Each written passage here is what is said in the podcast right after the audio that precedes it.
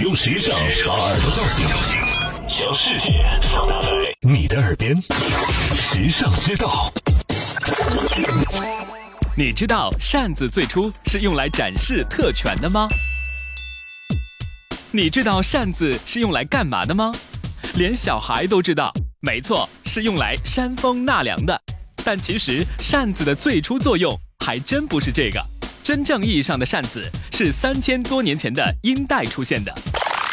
那时的扇子是用羽毛做的，不但轻巧，而且十分美观。皇帝或者官宦人家在出行时，就会让随从在身后举着扇子，用来遮挡日光。它也是仪仗中既威严又美观的装饰品。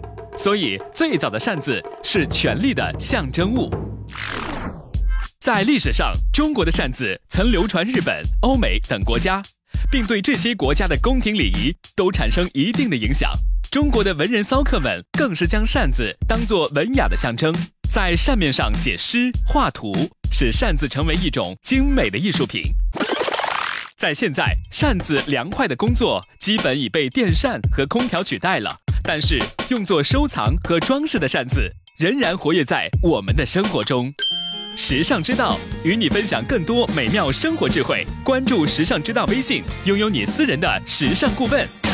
你认字，你读书，你有手机，你玩微信，你看微博，你知道这世界上好多事儿，但有些事儿，只有时尚知道。时尚知道携手明星名人名主播，只为你说别人不知道的事儿。拿出手机搜索“时尚知道”微信公众号，拥有新鲜陪伴的时尚知道，每天都有收获，有惊喜。别忘了，考拉 FM、蜻蜓 FM、喜马拉雅和凤凰 FM 四大移动客户端也能收听时尚知道。